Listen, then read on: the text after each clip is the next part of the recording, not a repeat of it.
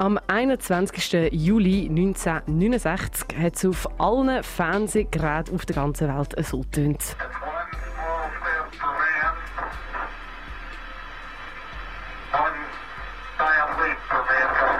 Neil Armstrong ist als erster Mensch auf dem Mond und seine berühmten Worte kennt man bis heute ähm, immer noch. Am 14. Dezember 1972, nach dreieinhalb Jahren, dann, hat der letzte Mensch den Mond wieder verlassen. Seitdem hat kein Menschenseele den Mond jemals wieder betreten. Aber wieso eigentlich? Ja, ich leider, um das herauszufinden, habe ich mich ein bisschen intensiver mit dem Thema auseinandergesetzt und habe eine einfache Antwort für dich. Sie haben keine Lust gehabt. Das Rennen zum Mond gegen die Sowjets war gewonnen und das Programm ist unglaublich teuer geworden. Nachdem die Begeisterung für das Weltall in der Bevölkerung ein bisschen abgeklungen ist, haben die Amerikaner sich anderen Sachen gewidmet. Man hat einfach keinen Grund gehabt, auf den Mond zu gehen. Und äh, was soll ich sagen? Das hat sich geändert. NASA-Astronautin Serena M. Chancellor erzählt über die Pläne der ersten Frau auf dem Mond. We will get to the south pole of the moon by 2024, landing the first American woman and the next man. Da fragt man sich jetzt, wieso? Wieso 2024 und wieso haben wir jetzt plötzlich wieder Lust auf den Mond? Why are we doing this? Well, in order for us to head towards Mars, we need a special place where we can practice, essentially develop robust engineering technologies, figure out how well the human does with long duration spaceflight, learn how to build habitats, and we do all of this on the moon. Essentially, we practice.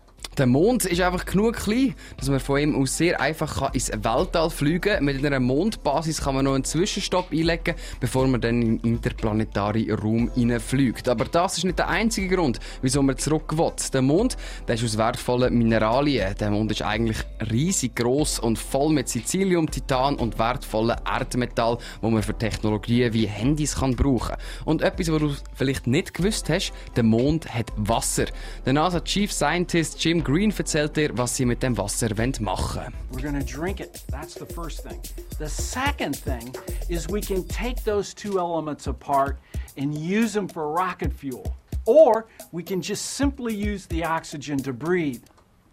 Und jetzt ist die Frage, du hast gesagt, der Mond hat Wasser drauf. Kann, hat es dann wirklich auf dem ganzen Mond Wasser? Nein, das natürlich nicht. Leider, es hat nur dort Wasser, wo das Sonnenlicht nie hinkommt. Und das ist am Südpol vom Mond in tiefen Krater.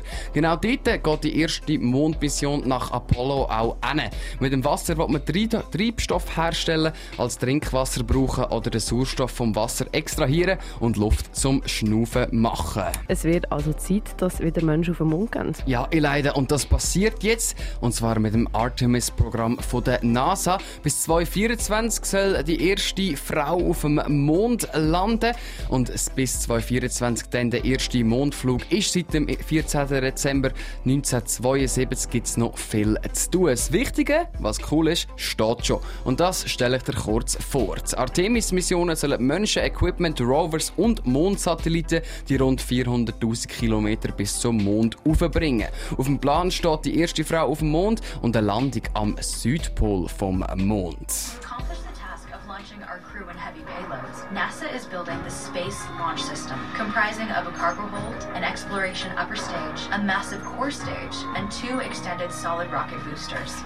Als Rakete wird das Space Launch System, kurz SLS, aufgeschickt. Die Rakete ist etwa 90 Meter hoch und 15% stärker als die Rakete, die damals die Menschen auf den Mond gebracht hat. Nach einem kurzen Flug, zwei bis drei Tage, durchs Weltall ist man dann schon dort. Und um den Mond herum passiert auch viel. Es wird nämlich Mondsatelliten geben und sogar eine Mondstation im Orbit vom Mond, die sich elliptisch um den Mond bewegt. Man will aber auch landen und darum gibt es Mondlander, die zwischen der Mondstation und dem Mond hin und herfliegt. Was sonst noch alles geplant ist, das wird die Zukunft zeigen. Es hat auf jeden Fall grosse Pläne, die Artemis-Missionen. Ob es 2024 schon schaffen, das ist noch nicht in Stein gemeißelt. Weltall-Fans können sich aber sicher auf ein sehr spannendes Jahrzehnt freuen. Das klingt alles sehr schön und gut. Juan, jetzt meine Frage an dich.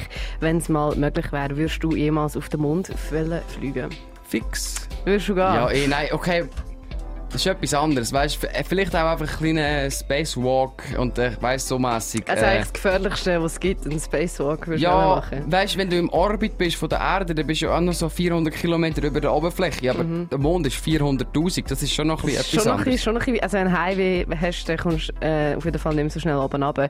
Wenn du etwas über den Mond verpasst hast, dann gibt es den Beitrag in wenigen Minuten zum Nachhören auf dreifach.ch. Dafür oben auf Radio Dreifach.